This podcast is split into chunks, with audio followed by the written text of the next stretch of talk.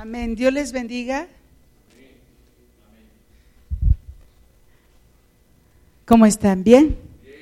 Amén. Vamos a abrir nuestra Biblia en el libro de Juan. Bueno, antes de, de verlo, vamos a orar. Amén. Padre, en el nombre de Jesús, en esta hora te damos gracias por este día, por tu bendición, por tu amor por tu misericordia, porque estás en medio nuestro, porque nos permites tener un día más de vida, Señor, porque tu reino se establece con poder en nuestras vidas y porque también, Señor, nos permites, Padre, poder estar en tu casa de oración. En el nombre de Jesús, en esta hora yo te ruego que tomes control de nosotros. Reprendo, Señor, todo letargo, reprendo, Señor, todo cansancio en el nombre de Jesús y declaro, Señor, tu espíritu sobre nosotros. Que podamos, Señor, escuchar tu palabra, podamos, Señor, ponerla por obra, podamos, Señor, tenerla como un sello en nuestro corazón, como una marca en nuestro brazo, Padre.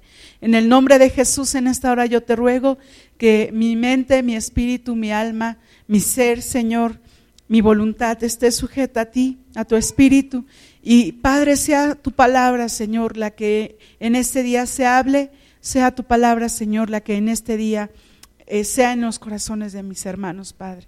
En el nombre de Cristo Jesús, amén. Amén. vamos a abrir ahora sí nuestra Biblia, por favor, en el libro de Juan, en el capítulo 8. Cuando lo tengan, dice amén, por favor. Amén. ¿Sí lo tiene ya? Ok, amén. Y vamos a leer, vamos a, a, empezar a leer. Este pasaje es muy conocido, este pasaje lo, lo habla mucho. Dice en la palabra del Señor así, capítulo 8, versículo 1. Dice, y Jesús fue al monte de los olivos. Y por la mañana volvió al templo y todo el pueblo vino a él y sentado él les enseñaba. El Señor siempre procuraba buscar del Padre antes de iniciar su día. Él se preparaba para poder eh, eh, tener eh, o él se preparaba para que lo que fuera a suceder en ese día, él lo pudiera vivir con la sabiduría de lo alto y poder hacer las cosas que el Padre le, le dijera. Esa relación y esa comunicación que tenía con el Padre era y es única. Y Él nos está enseñando también en esta parte que tenemos que tener esa relación con nuestro Señor, de tal manera que tenga que ser tan especial, tan única, que le busquemos aún de madrugada. Eh, a, mí me da tristeza. ¿A cuántos nos cuesta trabajo levantarnos en las mañanas? O sea, que decimos, ay, no, me tengo que parar temprano. Yo veo a, que, a quienes no levantan la mano, ¿a ustedes no les cuesta trabajo levantar, les da pena? ¿No les cuesta trabajo levantarse a las cuatro y media, cinco de la mañana? ¿No?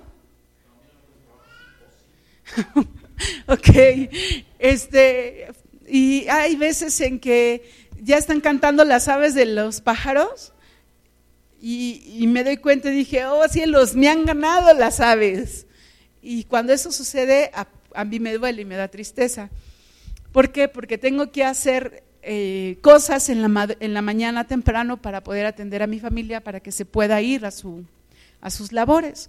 Pero yo sé que si no lo hago antes de eso, ya después es un poco más complicado. Entonces tengo que preparar ese tiempo para buscar del Señor. Y la verdad es que me gusta mucho porque es un tiempo donde yo estoy sola, ellos están dormidos y entonces yo me bajo, pongo mi, la alabanza que vaya a cantarle al Señor en ese momento y, me dedico en ese momento a, estar con el Señor y lo disfruto mucho. Y de esa manera el Señor estaba eh, buscando al Padre y disfrutando de esa presencia. Y dice el versículo 3, entonces, perdón, versículo 2, y por la mañana volvió al templo y todo el pueblo vino a él y sentado él les enseñaba. Él en el templo eh, sabía la gente que lo iban a encontrar, ahí sabía que, que iba a estar Jesús y la gente pues iba a buscarlo. ¿Para qué? Pues para que les enseñara de la palabra, para que les enseñara de lo que él sabía, de lo que él conocía y la gente tenía hambre de conocer más de Dios. Estaba atenta, estaba atenta. A veces esa parte nos falta, tener esa pasión, esa hambre de buscar más del Señor, de estar atentos ahí a su palabra y buscamos o tenemos prioridades diferentes. A veces, desafortunadamente, nuestra prioridad no es Dios. Y eso es una tristeza también. ¿Por qué? Porque en vez de buscar el reino de los cielos primero, buscamos el reino de la tierra y complacemos más al reino de la tierra que al reino de los cielos.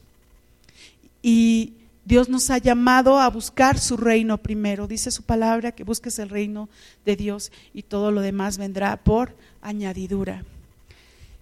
Y sabes, lo que sigue en este, en este pasaje tiene que ver mucho con lo que te estoy diciendo. ¿Por qué razón? Poco a poco lo vamos a ir descubriendo. Y dice en el versículo 4, le dijeron, maestro, esta mujer ha, sido sorprendida en el acto mismo de adulterio.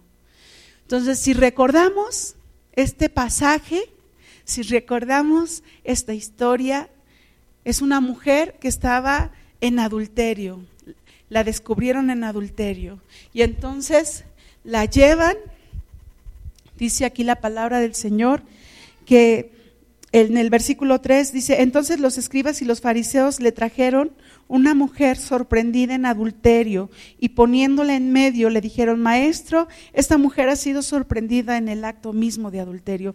Y sabes, estos hombres, estos escribas y estos fariseos que trajeron a esta mujer, se destacaban por varias cosas. Primero, a, veces no, entendemos mucho qué es esto de escribas y qué esto es de, de, fariseos. Y los fariseos, los escribas eran personas que conocían la ley de Moisés, los, los, la conocían muy bien y la escribían. Por eso eran escribas, le escribían, escribían la ley de Moisés para que las demás personas pudieran conocer esa ley, la, pudiera, la pudieran leer al pueblo. Y los fariseos eran hombres instruidos en la ley eran educados en la ley, conocían la ley y conocían los profetas. Recordemos uno de ellos, uno de ellos fue Gamaliel.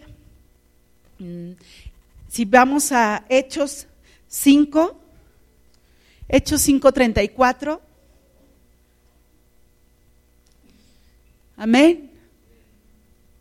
Hechos 5:34. Dice la palabra del Señor así. Entonces, levantándose en el concilio un fariseo llamado Gamaliel, doctor de la ley, doctor, o sea, era un hombre que conocía bastante bien la ley, era un hombre que profundizaba en ella, doctor de la ley, venerado de todo el pueblo, mandó que sacasen fuera por un momento a los apóstoles. Y continúa la historia aquí de los apóstoles, pero era un hombre que conocía la ley perfectamente, sabía sabía perfectamente lo que dice la ley. Y otro hombre que era fariseo, antes de llegar a los pies de Cristo, fue Pablo. Vamos a ver en Hechos 23, 6. Amén. Amén. Hechos 26, 23, 6. 23, 6. Amén. Dice la palabra del Señor así.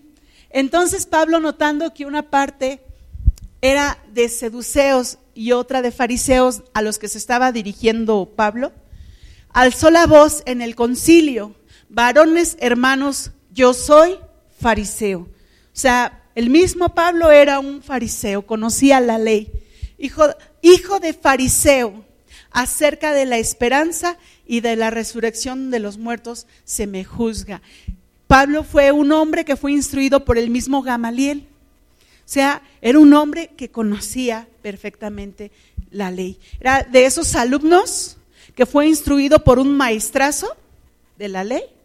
Fue un alumno destacado porque conocía la ley perfectamente y la llevaba a cabo.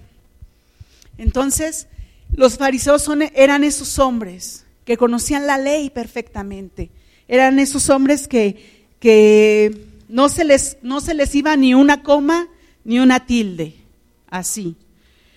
A los fariseos les gustaba ser vistos por los hombres. Ellos, ellos se paseaban por la ciudad, por el pueblo, con sus vestiduras, porque les gustaba que la gente los viera. Les gustaba que la gente lo, lo se, pues que iban caminando con esa vestidura de fariseo, con esa vestidura que los distinguía.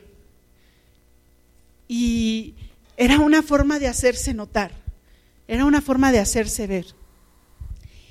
Creían que la forma en cómo hacían justicia era la correcta.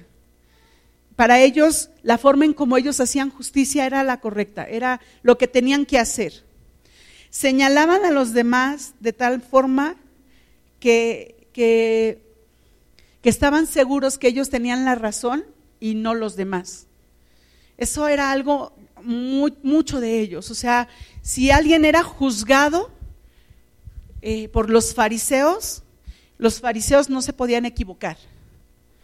o sea, la forma en cómo ellos juzgaban era, o sea, tú no tienes la razón tú no, tú no tienes la razón, la razón la tenemos nosotros. ¿Por qué? Porque tú no conoces la ley, nosotros sí. Entonces era una, una forma muy drástica de juzgar, muy, muy radical. Y una de las cosas es que hacían los fariseos es que les gustaba murmurar. Vamos a ver en Lucas 15. Lucas 15, versículo 2. 15.2 dice, y los fariseos y los escribas murmuraban diciendo, ¿cómo? Ok, pero ¿qué es lo que hacían? Murmuraban. Ellos murmuraban. Les gustaba murmurar. Y sobre todo lo hacían en contra de quién?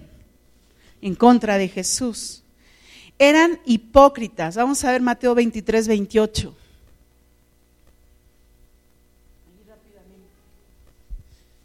Mateo 23, 28.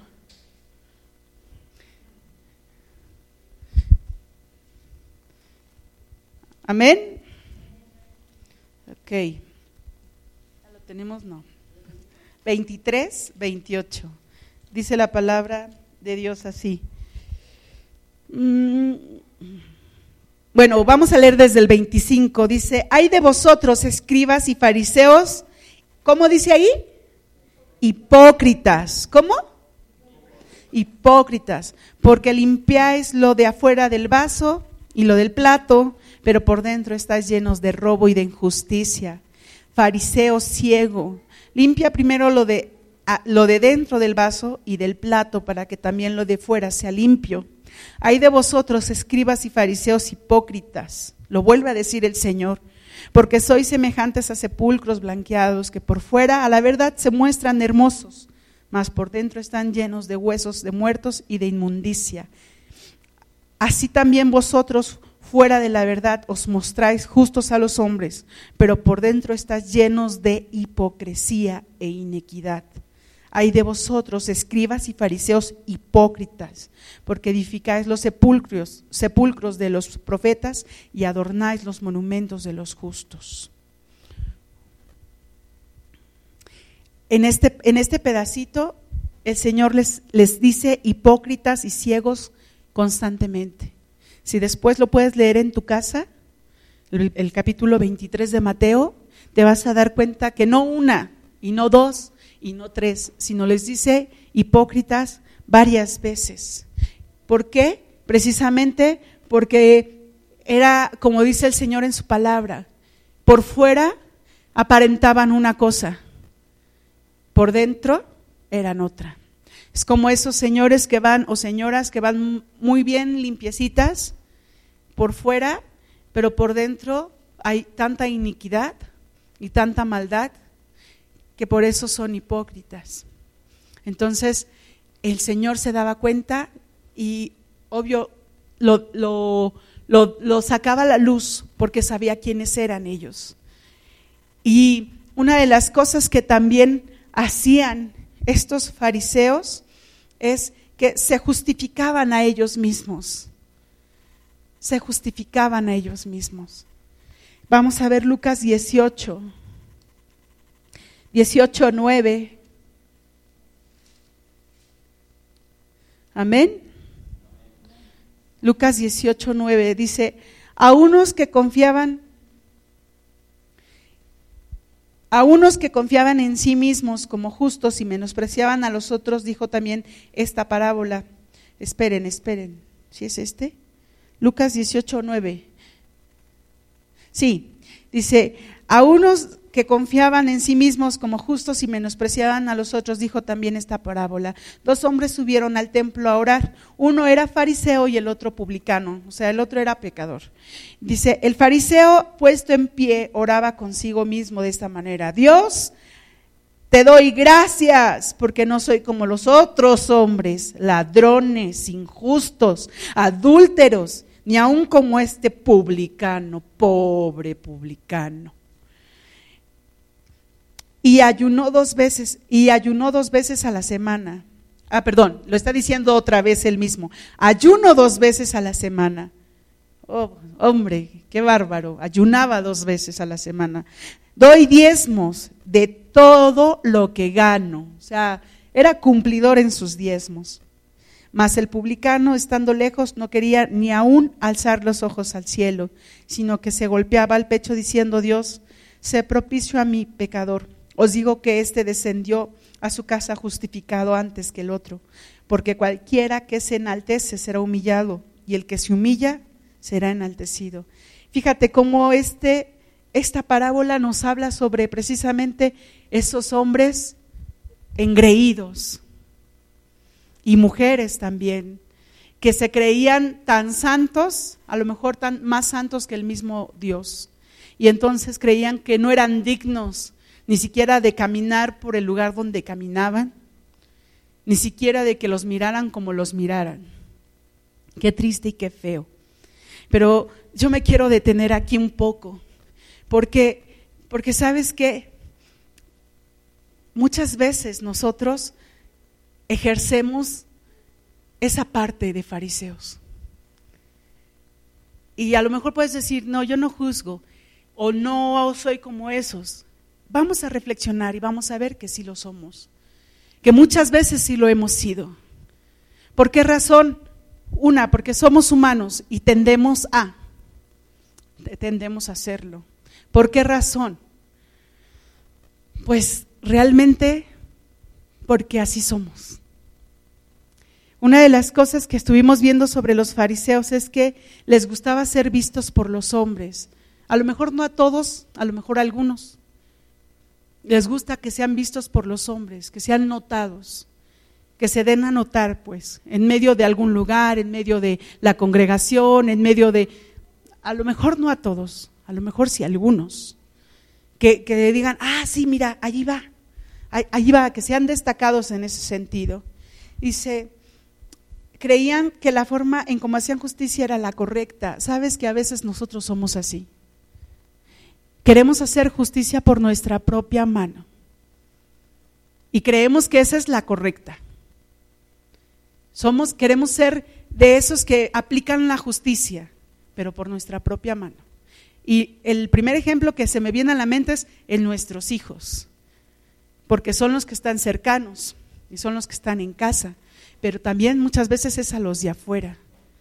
¿Por qué a nuestros hijos? Porque si no hace las cosas como yo le dije, va a ver cómo le va a ir, va a ver cómo me lo voy a poner. Y entonces hacemos justicia por nuestra propia mano. Si no nos gustó, a lo mejor era algo que no debía de haber hecho. Sí. Pero sabes qué? Tú nunca le explicaste que no debía de haber hecho eso. Cuando eso sucede, cuando tú no le has explicado antes, obvio lo va a hacer. ¿Por qué? Porque no hubo algo que lo detuviera. No hubo algo que le dijera esto no lo puedes hacer. A lo mejor me puedes decir, es que es obvio. Para, una, para un niño no es obvio. Para un niño no. ¿Por qué? Porque por eso necesitan ser instruidos. O simplemente cuando vas en la calle, en la semana íbamos en la calle y clásico lo del coche, ¿no? Entonces, que se meten, que se cierran y no sé qué. Y iba con mi hija, la llevaba a la escuela y de repente se le cerró, no sé ni qué pasó, a una señora, a otra señora, y entonces este, ya de repente se estaban cerrando y ya se me estaban cerrando también a mí. Yo nada más le pité y le dije, pues si se quieren pelear, que se peleen ellos, o sea, que se sigan. Y se detuvieron en un alto, las dos así en, juntas, este, una en un carril y el otro en un carril, pero juntas, y quién sabe qué tanto se decían la una entre la otra, y, yo me quedé así, dije, Dios mío, qué feo es eso, así me debe haber visto yo alguna vez, porque creo yo que el otro se me cerró y tal vez el otro cree que yo me le cerré y entonces yo aplico mi justicia, yo aplico lo que yo creo y juzgo a esa persona. Y lo estoy diciendo de, de los autos, pero a veces en la calle vamos o aquí en la iglesia y juzgamos y pensamos y decimos, ay, es que el hermano, la hermana, los hijos, las hijas, esto, aquello, y juzgamos, ¿sabes? Que, que ya estamos siendo ahí nosotros jueces y no debe de ser así. Estamos siendo fariseos. Tú no sabes qué está viviendo esa persona. Decía, hay una enseñanza eh, de, los de los nativos americanos que decían, ¿quieres saber cómo es una persona? Vive, vive en sus zapatos, o sea, vive como ella vive, tres lunas, tres lunas llenas, o sea, tres meses para que tú te puedas dar cuenta cómo es, es esa persona. Y juzgamos de manera a veces tan, tan farisea y lanzamos el golpe de manera tan farisea y debemos de tener cuidado. A veces en la calle estamos viendo a la gente y, ay, no, mira nada más eso. Y pensamos, tejemos telarañas en nuestra cabeza y no sabemos ni siquiera qué es lo que está viviendo esa gente o qué es lo que está viviendo aquí las personas. No sabemos, a veces ni siquiera no, no sabemos qué es lo que está situando. Es que el pastor, pues ya le preguntaste, pastor, ¿está bien? ¿Quiere que ore por algo? Y a lo mejor puedes decir, ah, pues que ore por mí. ¿Y, y cuándo te has acercado? Pastor, necesito de su apoyo. Hay quienes sí lo hacen, pero bendito Dios, no somos adivinos. Y eso nos permite también una cosa, que podamos tener relación, que podamos tener ese, ese, contacto y poder platicarlo, poder tener ese contacto. Tengamos cuidado de no convertirnos en ese fariseo. Ay, la hermana, ay, el hermano, ay, el vecino, ay, la vecina, ay, los hijos de no sé quién ay, o sea, tengamos cuidado, porque sí lo hemos hecho, sí lo hemos hecho. Somos, tendemos a eso, tendemos a ello. Y no somos quién. Dice que señalaban a los demás de tal forma y tan seguros que ellos tenían la razón. Y de verdad, hay gente que manipula a los demás porque creen que ellos tienen la razón. Yo lo he visto y lo he vivido, y no una, sino varias veces, con diferentes personas, que creen que ellos tienen la razón, y como ellos tienen la razón, uno tiene que hacer lo que ellos dicen, y te juzgan de tal manera que si tú levantas un poquito la voz, te metes en problemas. Yo lo he vivido.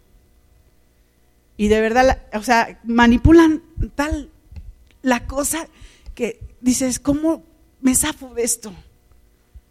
Digo, Señor, dame sabiduría porque no sé ni cómo zafarme. El otra vez estaba platicando con una persona y en la semana y, estaba diciéndome ahora con esto de las elecciones y todo, y estaba platicando con ella y ella empezó a decir, no, es que esto y aquello. Y yo, mm, ajá, pero es que esto, no, pero acá y allá. Y, y fue tan, tal la forma en manejar las cosas que me di cuenta, dije, pues por más razón que yo le diga, no me va a escuchar. Porque ella cree que lo que ella me estaba diciendo, como ella estaba juzgando las cosas, era la manera correcta. Y a lo mejor pude haber pensado yo, pues la manera en como yo decía las cosas era la manera correcta. Tengo que descubrir cómo es la manera correcta, porque yo no voy a juzgar y ella tampoco. Nosotros no somos quien para juzgar, no somos jueces o tenemos, a lo mejor el hermano David fue juez, el hermano David, él tuvo el título y pudo juzgar al hombre, pero también sabe que hoy en día tiene que cuidar esa parte. Y nosotros también, porque no podemos ir juzgando. Eh, hace tiempo, eh, mi hija me comentó de un detalle que hubo en la escuela con una pequeñita. Y empezamos a platicar y a comentar y yo le decía, no, mi amor, pues hay que orar, hay que ponerla en las manos de Dios y algo que tú tienes que hacer pues es tener cuidado, ¿no? Pues que sí y ahora en la semana tuve que ir y estar ahí con ellos por alguna situación. Y entonces, eh, con esta nena precisamente, pude ver una, una situación tan difícil, tan difícil, que no la puedo expresar, por, por, lo mismo que fue y es complicada para esta niña, que, que yo me quedé pensando, dije, ahora entiendo lo que ella está viviendo. Por eso te decía lo de los nativos americanos. Ahora entiendo lo que ella está viviendo porque lo estoy viendo. Tengamos ese cuidado. Aunque no lo veamos, no lo juzguemos. Tengamos ese cuidado. Dice después que también ellos murmuraban. Tengamos cuidado en no estar murmurando. No nada más en, alguien en que conocemos, sino aún en alguien que no conocemos. En no ser hipócritas, en no irnos bien planchados a trabajar, bien planchados a la calle y por dentro con algo que no es correcto delante de Dios, con algo que no es recto delante de Dios. Tengamos ese cuidado. Somos muy, muy dados a eso. Y a veces ni siquiera nos hace falta murmurar con alguien, ya lo murmuramos aquí en nuestro pensamiento y en nuestra mente. No, es que si hubiera sido así, mejor hubiera sido así. No, es que si hubiera sido así, mejor hubiera sido así. No, es que si hubieran hecho esto, mejor hubiera sido esto. Y ya lo tenemos aquí. O sea, tengamos ese cuidado. No hay algo más sano que poder comentar las cosas, pero ¿sabes qué? De una manera correcta, de una manera sana. Si tú vas con tu esposo y tu esposo te dice algo y tú te enojas y te molestas. Entonces vas con tus hijos y les empiezas, es que tu papá, mira lo que, no, pero es que, ay, sí, no, pero, ah, pues ya estás murmurando en contra de tu esposo. Y eso, en vez de traer bendición, lo único que va a traer es qué? Pues maldición a tu vida. Lo único que va a traer es maldición. Entonces tengamos ese cuidado. La murmuración es una de las cosas que, en las cuales puedes comenzar a abrir puertas en tu casa, en tu familia, en la iglesia, con tus compañeros de trabajo, y eso puede provocar una situación de división, ¿sabes? Porque empiezas a ver las cosas como tú quieres, no como Dios desea. Empiezas a ver las cosas diferente. Y entonces empiezas a juzgar. Y eso es lo más complicado. Cuando vayas a juzgar, cuando empieces a murmurar y vayas a juzgar, recuérdalo, esto no puede ser. Esto no puede ser. Hubo una persona que se sentaba, que nos visitaba y se sentaba y empezaba a hablar mal de mi esposo. Y en un principio yo prestaba oídos. Yo decía, sí, sí es cierto. Ajá, sí. ajá, sí. Pero después dije, ¿por qué estoy hablando mal de mi marido? Yo estoy cometiendo un grave error. Es mi esposo. Yo no soy quien para estarlo juzgando. Lo que yo tengo que hacer es orar por él. Y entonces cuando ya venía esta persona y empezaba a hablar de mi esposo, yo nada más me quedaba callada, ya no decía ningún comentario. Poco a poco esta persona se empezó a dar cuenta que yo ya no prestaba oídos a esas murmuraciones. Y sabes que esas murmuraciones estaban trayendo división en mi matrimonio y en mi familia. Juzgaste a tu compañera, a tu compañero, a tu esposo y a tu esposa, ten cuidado porque no somos quien, porque también nosotros cometemos errores. Aquí el problema es que nuestro orgullo no nos permite darnos cuenta de esos errores. Cuando alguien se cae y se levanta inmediatamente y dice, no me dolió, no pasó nada. A mí me pasó en una ocasión, me dio un, bueno, el paso, no había, no había ahí que pisar más que más abajo, pisé más abajo y me fui de verdad y caí. Y ya, así como que, este, no pasa nada, ya mi esposo me ayudó a levantarme y todo, me sentaron ahí en una, en una bardita y, llegó hasta el médico y estás bien. Y yo sí, sí me dolía un poco el pie, yo decía, sí, sí estoy bien, no, no pasa nada. Y ya que se fue la doctora, dice, no, duele más el orgullo. ¿Por qué razón? Porque somos orgullosos, nos duele el orgullo, nos duele reconocer que nos equivocamos, nos duele reconocer que hicimos mal, nos duele reconocer que lo que hicimos no era lo correcto. Y el primer paso para restauración es reconocer que hicimos mal, reconocer que nos equivocamos. Si tú vas a decir, el otro estuvo mal, nunca va a haber un cambio, nunca va a haber un cambio. Yo me equivoqué, yo descuidé, yo no hice, yo no trabajé, yo no hablé, yo no formé. Cuando tú lo reconozcas va a haber un cambio. Eso es bendición. ¿Por qué? Porque empieza a ser renovada tu mente, como dicen Romanos, empieza a ser renovada tu mente y empieza a ser transformada tu mente para bendición, para bendición tuya y de tu familia, tuya y de tus compañeros de trabajo, tuya y de la escuela, eh, bueno, en este caso de los que estudian, tuya y del que esté a tu alrededor. Es difícil, pero sabes que llega un momento y tiene que serlo ya, donde tu orgullo lo tienes que agarrar, literalmente quitártelo y ya sea hacerlo bolas y aventarlo al bote de basura o quemarlo. ¿Cuántos tienen celular? Hacen la mano. Ok. Pero a lo mejor no tienen, pero sí lo han usado. Y entonces esos mensajitos ya lo leíste y entonces lo tienes que borrar porque si no, no te cabe más espacio, ¿o no? Entonces ya lo borras, pero te dice, ¿estás seguro que quieres eliminar este mensaje? Y pues tú le pones sí y te pone un botecito de basura, ¿sí o no? Ah, bueno, pues lo mismo hay que hacer con el orgullo lo mismo. Te lo tienes que quitar y a lo mejor dices, ¿estás seguro que te quieres quitar el orgullo? Sí, sí, tengo que quitármelo. Y entonces llevarlo ahí, al botecito de basura. Quitarlo. ¿Por qué? Porque es el principio de una restauración en tu vida y en la de los otros. De verdad que sí. Gente que es orgullosa, lo dice la palabra y lo leímos, al que se levanta, al que se se enaltece solo, Dios lo humilla. Y al que se humilla, Dios lo enaltece. Eso es, eso es real. Vamos a seguir leyendo sobre esta historia que estamos viendo, que nos, la verdad a mí me ha enseñado mucho, lo, la he leído muchas veces, he escuchado sobre ella muchas, muchas veces y ha sido de bendición a mi vida. De verdad que sí. Y no dudo que seguirá siendo de bendición a, a mi vida. Dice en el versículo 4. Le dijeron, versículo 4, capítulo 8 de Juan. Dice, le dijeron, maestro, esta mujer ha sido sorprendida en el acto mismo de adulterio, en el acto mismo.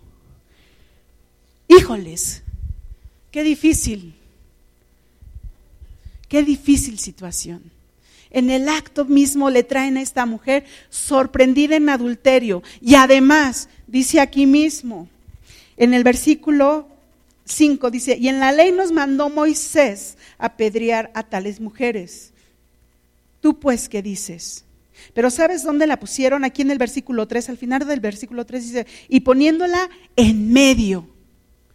Eh, en medio. ¿Alguna vez te has sentido señalada, señalado, te has sentido juzgado? Pues estás en medio. Ahí donde pusieron a esa mujer, así. Agarraron y la pusieron en medio. Y todos los demás alrededor. Una vez así me pasó en la escuela de mi hijo. Las maestras alrededor, no en esta escuela, en otra escuela, alrededor las, las maestras y una mesita en medio donde yo me tenía que sentar. Ay, dije, ¿y ahora? Yo lo dije, lo pensé, dije, ¿cuál fue mi pecado? ¿Por qué razón? Porque esta mujer la pusieron en medio. Y fíjate bien lo que estaba sucediendo con esta mujer. La sorprenden en pecado. La llevan por la ciudad al templo, porque no la encontraron cometiendo el pecado en el templo, ¿sí? No, la encontraron en otro lado y la llevaron al templo.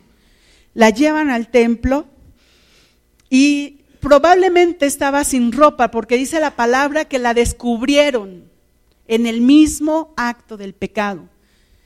Entonces estaba adulterando, probablemente sin ropa, nada más alcanzó, yo creo, una sábana, algo, a lo mejor no alcanzó mucho.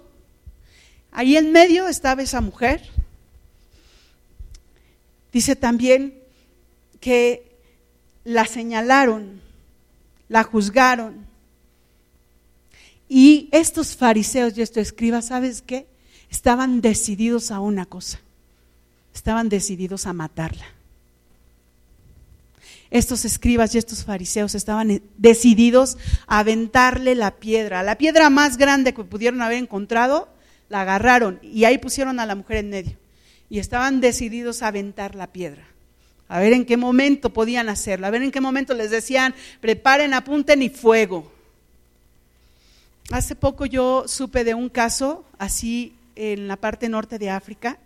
Esta situación fue muy difícil. A la, a la persona la encontraron en adulterio. Cavaron un hoyo, la metieron al hoyo y dejaron la cabeza libre. Y a pedradas la mataron. No tiene mucho este caso, no tiene más de cinco años, cuatro o tres años. ¿Tú te imaginas a cuántos les han dado una pedrada? Duele, una pedrada duele. Y a lo mejor no fue una piedra grandota, fue una piedra pues más o menos chica, ¿no? pero duele. Imagínate esta situación. Esta mujer sabía lo que le iba a pasar. Sabía que la iban a matar. ¿Por qué? Porque esa era la ley. Tenían que matarla. A esa, esa mujer sabía a lo que iba allí en medio. Ahí en medio ella sabía. Y, vimos la manera en cómo los fariseos se movieron y cómo los fariseos son y cómo los fariseos juzgaron. Pero ahora vamos a ver la otra parte. Cuando esta mujer está allí en medio, fue señalada, juzgada por los fariseos que estaban decididos a matarla. Pero sabes que esta mujer que fue sorprendida en pecado, se dio cuenta de una cosa, que su pecado fue descubierto. Su pecado fue descubierto. Nosotros cuando pecamos, a lo mejor no nos descubre el vecino, a lo mejor no nos descubre nuestra pareja, pero ¿sabes quién sí nos descubre? El enemigo. Somos descubiertos en pecado. ¿Pecaste? El enemigo lo sabe y el enemigo te ha descubierto. Pecaste, el enemigo ya te está señalando y tiene la piedra lista para aventártela, para lanzártela. Así es como, como esta mujer estaba. Esta mujer tuvo que caminar por la ciudad. Y una de las cosas que yo creo que esta mujer sintió fue vergüenza cómo la llevaban por la ciudad. Yo no creo que la ha de haber agarrado de la manita y con toda la ternura puesto allí en medio. porque así no eran ellos. Seguramente la llevaban y la aventaban y esta mujer se caía y la levantaban de nuevo y la volvían a empujar para que, para que pudiera llegar a donde tenía que llegar. El enemigo está bien listo y bien dispuesto a llevarte delante de Dios de una manera tan agresiva para acusarte y para decir, mira, ha pecado. No te va a llevar con una manera tierna, créemelo, el enemigo no lo va a hacer. El enemigo no va a agarrar y va a decir, vente, vamos, mira, te voy a llevar a un lugar bien bonito. Lo va a hacer de una manera agresiva. ¿Por qué? Porque así es Él. Él no es tierno, Él no es bondadoso y Él no es misericordioso. Él tira a matar y no le importa qué es lo que va a matar. Él lo hace. Y te va a llevar en medio para que seas visto y te puedan señalar. Y tengan la piedra preparada. Esta, esta mujer tuvo que caminar todo eso sin protección. Sin ninguna protección de vestidura, pero también sin ninguna protección en cuanto a su físico. No había quien la defendiera en ese momento. No había quien la cuidara en ese momento. No había un papá, no había un hermano que pudiera decir, momento, a ella no le hacen nada. Algo que yo le digo a mi hijo fue y es, Tú eres su hermano, cuídala, cuídala. ¿Sabes que hace tiempo mi hijo estaba como en quinto año y mi niña estaba como en tercero?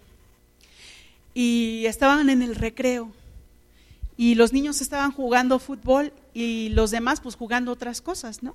Y en una de esas, uno de los niños agarró y aventó un pelotazo y le pegó a la niña y le pegó en el pecho que la dejó sin poder respirar. Ahí en ese momento Salma estaba, o sea, no sabía si llorar o respirar por lo mismo.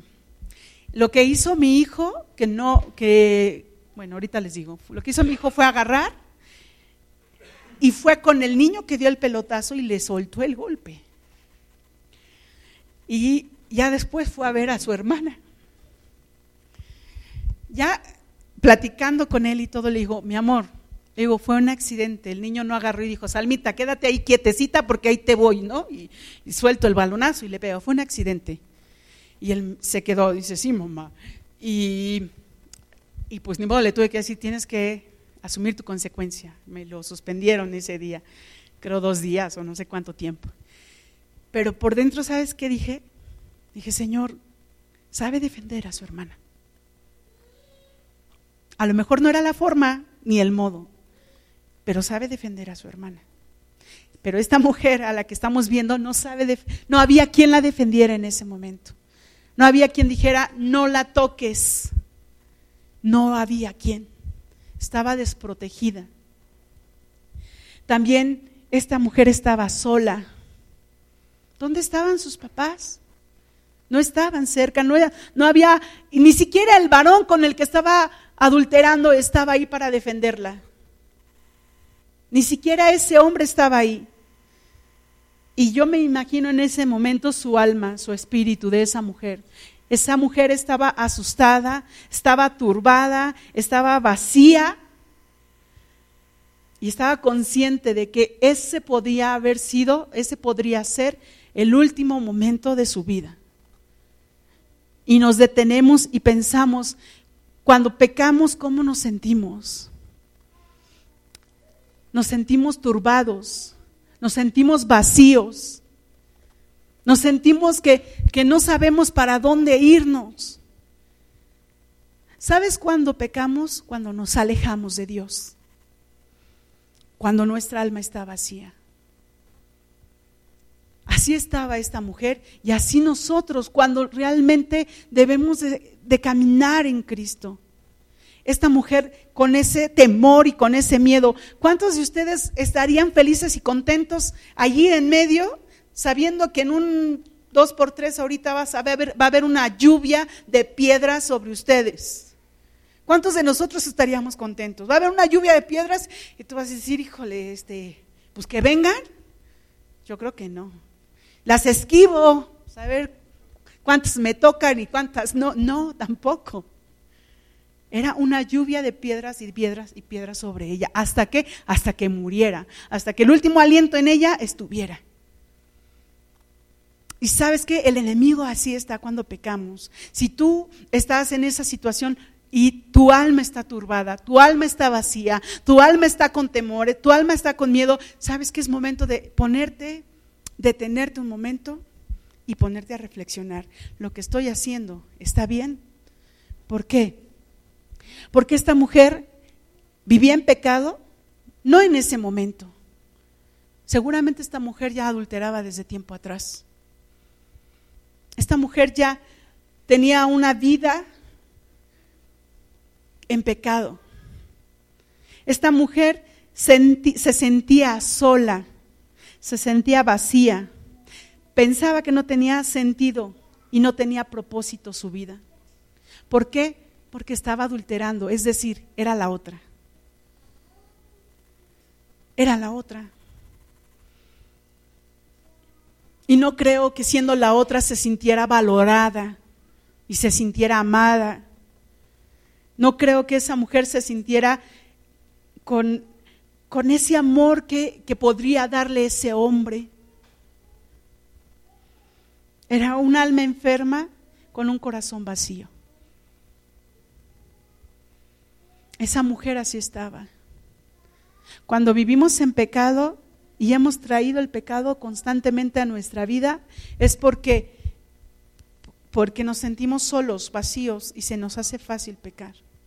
Mi hija me estaba platicando de un joven que está teniendo problemas muy fuertes y en pecado y sabes que mi corazón se puso triste. Yo decía, Señor, sus papás son pastores y mi corazón se puso triste. Yo decía, Señor, habla la vida de ese joven Habla la vida de ese joven porque ese joven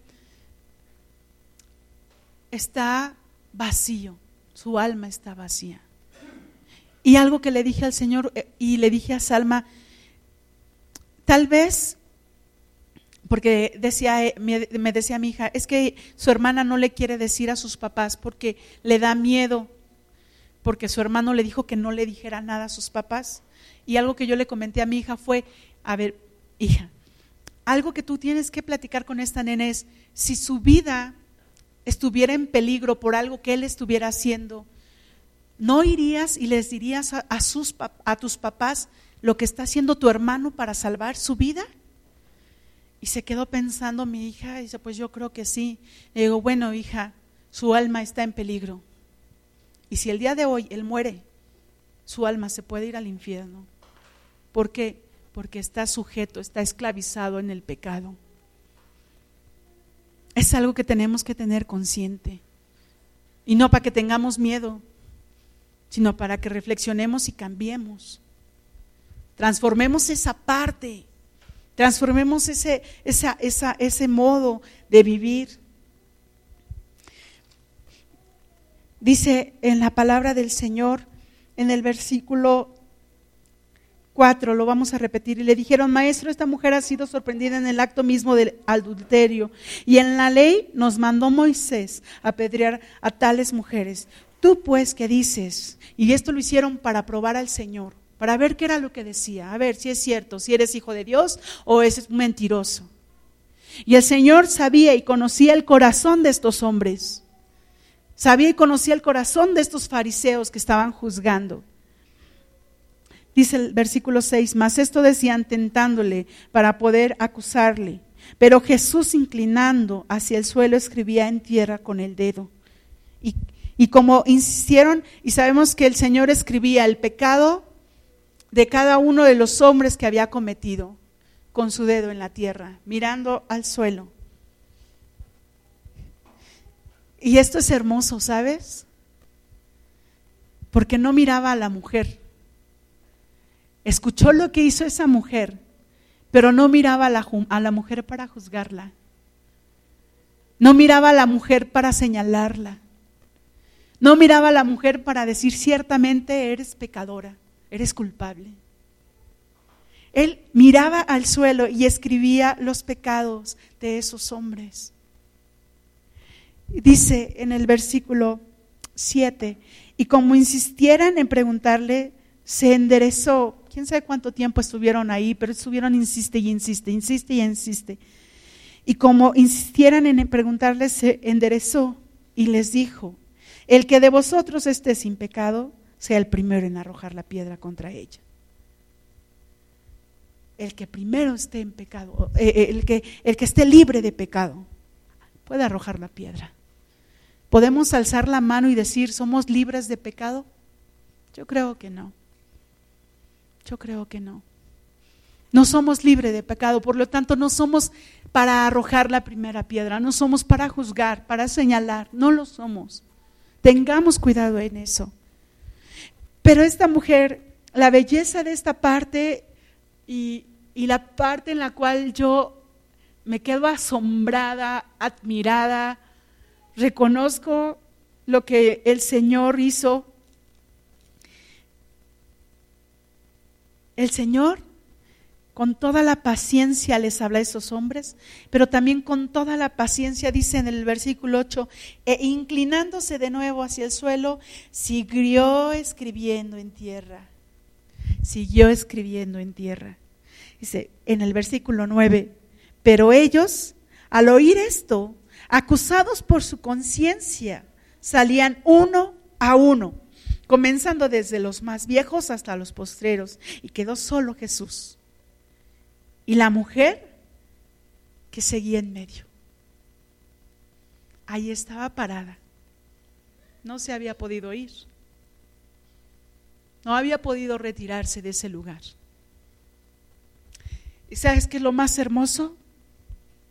dice el versículo 10, enderezándose Jesús y no viendo a nadie sino a la mujer, le dijo, mujer, ¿dónde están los que te acusaban? ¿Dónde están? Ya no hay nadie, mira, se fueron. Ya no hay quien te condene. Ya no hay quien te condene. Porque el enemigo estaba aquí listo para arrojar la piedra, para decir, aquí se la lanzamos y aquí se muere. Pero la misericordia de Dios permitió que el enemigo saliera huyendo. Y ya no había quien la condenara, ya no hay quien te condene, ya no hay quien te juzgue, ya no hay quien te señale. Dice el versículo 10, seguimos, dice, ninguno te condenó. Ella dijo, ninguno, Señor. ¿Cómo la iban a condenar esos hombres pecadores si estaban delante del que da la vida y del único que nos puede juzgar? El Señor Jesús. Y el Señor le dijo, entonces Jesús le dijo, ni yo te condeno, ni yo te condeno. Vete y no peques más. Hermosa palabra le dijo el Señor. Cuando nosotros estemos a punto de juzgar, condenar, aún a nosotros mismos, porque muchas veces también lo hacemos a nosotros mismos, reflexionemos y pensemos en esta, en esta fracción de la palabra. Ni yo te condeno, vete y no peques más. Le dio un mandato, vete y no peques más. Y no peques más. Transforma tu vida. Transforma tu vida. Las circunstancias de esta mujer la llevaron a vivir de esa manera. Pero ¿sabes qué? Su pasado ya no tenía por qué influir en su futuro porque su presente en ese momento fue usado para que esta mujer fuera libre de su pasado. Tu pasado ya no te puede condenar. Tu futuro es en libertad en Cristo.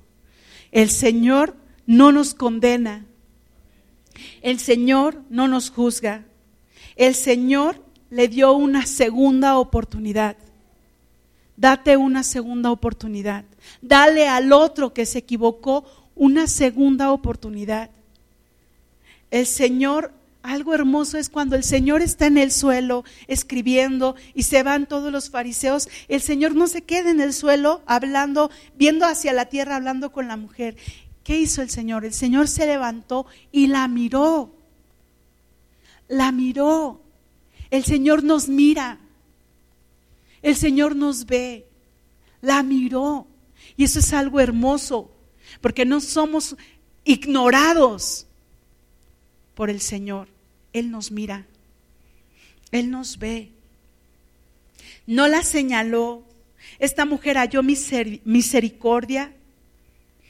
Ella miró al Señor y encontró gracia, encontró perdón, encontró restauración.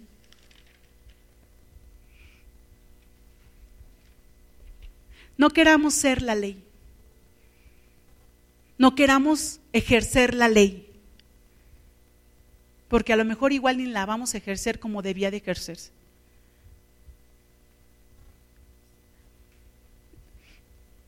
No tomemos ese lugar que no nos corresponde.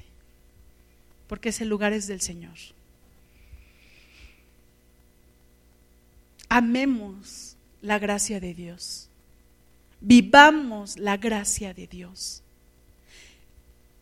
¿Sabes una cosa? No hay mejor cosa que vivir bajo el perdón y vivir bajo la gracia, vivir bajo la misericordia. Cuando cuando sabes que tienes que perdonar aún la situación más difícil y más complicada. A lo mejor puedes decir, pues es que lo perdone Dios. Si tú no lo perdonas, ¿cómo lo va a perdonar el Señor? Tú tienes que desatar ese lazo, romper esa cadena, quitar de tu corazón ese rencor, ese odio, ese orgullo y permitirte a ti ser libre. El Señor estando en la cruz, ya crucificado, ya ensangrentado, golpeado, vituperado, le dijo al Padre, perdónalos, porque no saben lo que hacen. Siendo Él nuestro Señor, siendo Él nuestro Rey, nuestro Salvador, siendo Él el que puede juzgarnos, dijo estas bellas palabras. Perdónalos porque no saben lo que hacen. Nosotros no tenemos por qué sujetar ese perdón y no darlo y no otorgarlo. Y más conociendo de su palabra y más conociendo de quién es Dios, de quién es Cristo. yo quiero pedirte, si tú tienes algo que perdonar, a quien sea, ponte de pie.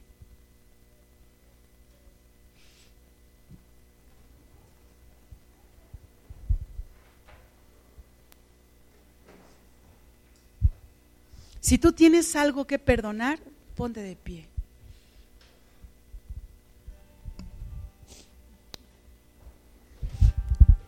Y antes de decir yo la perdono, empieza a reflexionar por qué se dio esa situación. ¿Por qué se dio ese momento? ¿Por qué se dio ese pedazo de vida en el cual te lastimó de esa manera? ¿Te lastimaron de esa manera?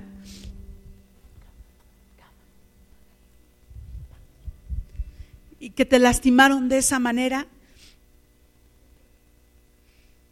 y que tú no has querido tampoco perdonar, que tú no has querido tampoco soltar y que a veces has tomado la parte de juez, de fariseo y has querido condenar. Y a lo mejor le has dicho al Señor, al Señor, ¿cómo quisiera que ahorita pasara un tren y se lo llevara? A lo mejor no es tan drástico tu pensamiento, pero a lo mejor si has pensado algo donde ¡ah! ¿Cómo quisiera que le pasara esto? Reflexiona en ese momento, reflexiona ese tiempo, porque, porque es importante que lo traigas a ti. Es importante que recuerdes qué fue lo que pasó. Y ya que lo traigas a ti, pienses y reflexiones. ¿Qué hiciste mal? ¿Qué hiciste mal para que ese momento se diera de esa forma? Reconocer en qué te equivocaste primero tú. ¿En qué te equivocaste primero tú?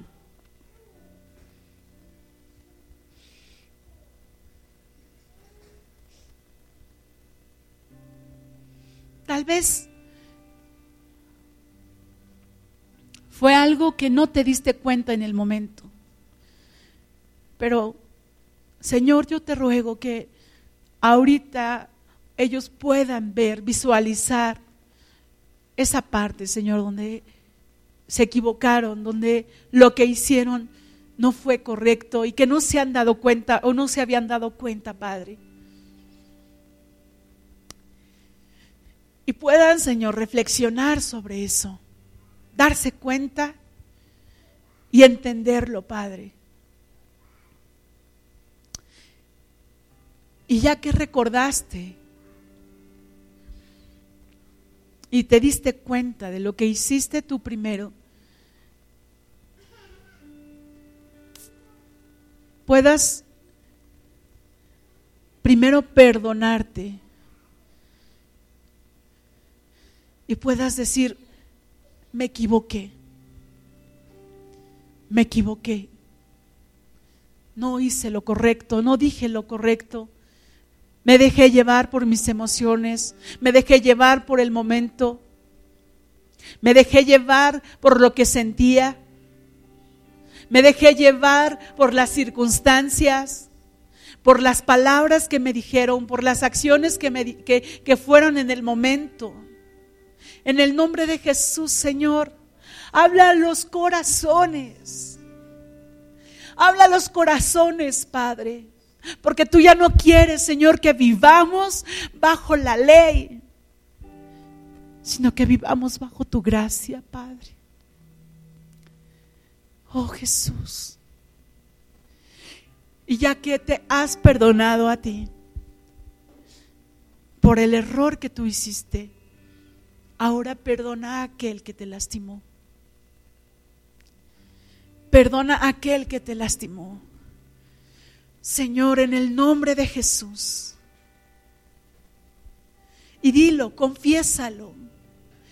Yo perdono y pone el nombre de la persona que te lastimó. Yo perdono a... Menciona su nombre. Porque me lastimó, porque me hirió, porque hizo algo que me dolió en lo profundo de mi corazón. Padre, yo te ruego que tú puedas restaurar esa relación que tú puedas restaurar, Señor. En el nombre de Jesús. Hay, Señor, a quienes a lo mejor viven, Padre, vivían, Señor, con eso en su corazón, con ese rencor, con ese odio, con esa frustración con ese sentimiento, Padre, de no poder perdonar. En el nombre de Jesús en esta hora yo te ruego, Padre eterno, que tú hables a sus vidas y a sus corazones. Espíritu Santo, hasta lo profundo de sus corazones, Padre, para que ellos puedan perdonar, para que nosotros podamos perdonar para que nosotros podamos hablarles, Señor, y podamos decirles, Señor,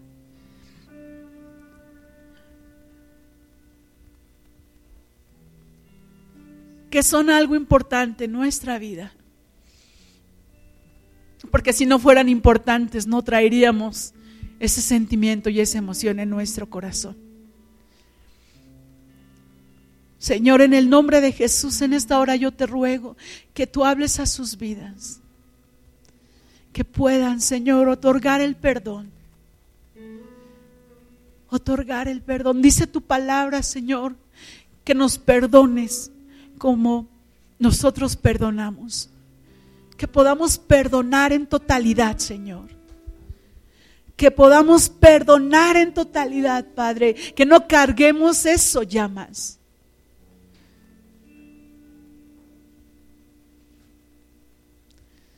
Tú nos has traído a libertad, Señor.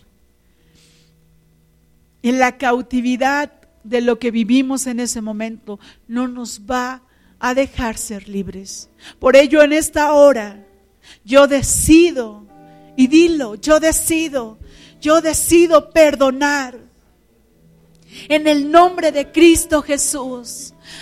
Y pon el nombre de esa persona. Di el nombre de esa persona. A lo mejor no es una, a lo mejor son más. Pero dilo, confiésalo. Dice la palabra que si confesares con tu boca Confiésalo, confiésalo. Él es fiel y justo para perdonarnos. Señor, podamos perdonar a aquel que nos ha lastimado.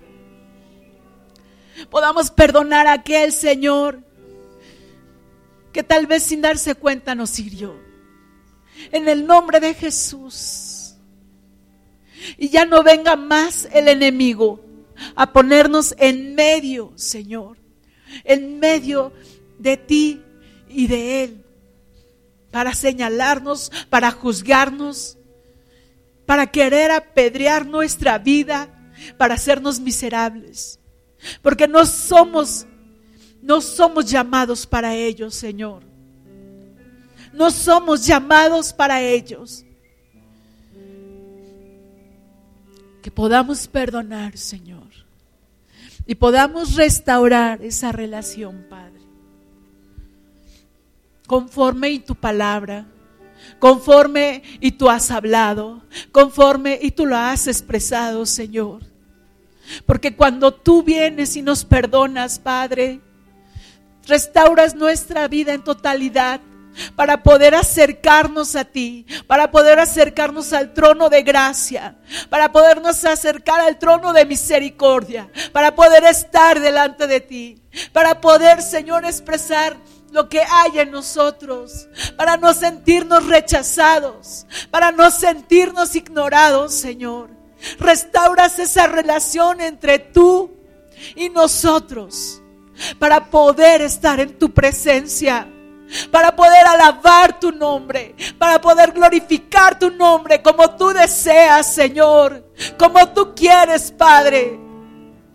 Porque nos permite, Señor, a través del perdón, a través de ese velo rasgado, el poder estar delante de ti.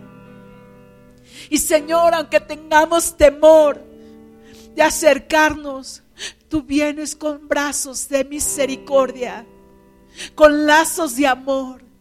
Nos envuelves de tal manera que nos llevas, Señor, a tus cámaras reales para poder estar contigo, Señor, para poderte adorar como tú deseas, para poder glorificar tu nombre, para poder tener esa relación estrecha, para ya no sentir, Señor, que no nos podemos acercar, sino que ahora, Padre, nos traes a ti y nos hablas, Señor, con esa dulzura, con ese amor que solo proviene de lo alto.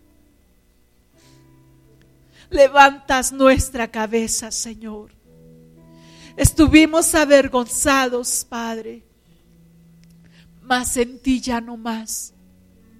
Estuvimos avergonzados, mas en ti ya no es, Señor. Nos has libertado, nos has liberado y has cautivado nuestro corazón, Señor. Has cautivado nuestra vida. Nos has transformado, Padre. En el nombre de Cristo Jesús. Padre, que podamos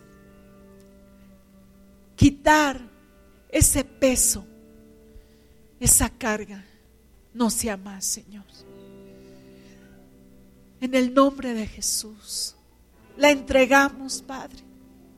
La entregamos a ti, Señor. En el nombre de Jesús. En el nombre de Jesús. No es más esa carga, Señor. No es más esa carga, Padre. Ahora somos libres. Ahora somos libres en ti, Jesús. Y Señor, el día, el día de mañana que podamos, o el día de hoy que podamos tener a esta persona delante de nosotros, o estas personas delante de nosotros, podamos verlas sin rencor, podamos verlas, Señor, sin odio, sin desprecio, podamos hablarles, Señor, en tu amor, en tu misericordia y en tu bondad. Podamos, Señor, mirarlos a los ojos y ellos puedan darse cuenta del amor que Cristo ha traído a nuestras vidas, que Cristo ha traído a nuestros corazones, sin juzgar, sin señalar, sin poner en medio a nadie, Padre en el nombre de Cristo Jesús, Señor. Puedes levantar tu mano y decirle gracias. Gracias, Padre. Gracias, Jesús. Porque tu perdón, Señor, ha transformado nuestra vida y nuestro corazón. Tu perdón, Padre, ha venido a llenar nuestro corazón, Padre, en Cristo Jesús. Amén y amén, Señor. Amén. Puedes sentarte.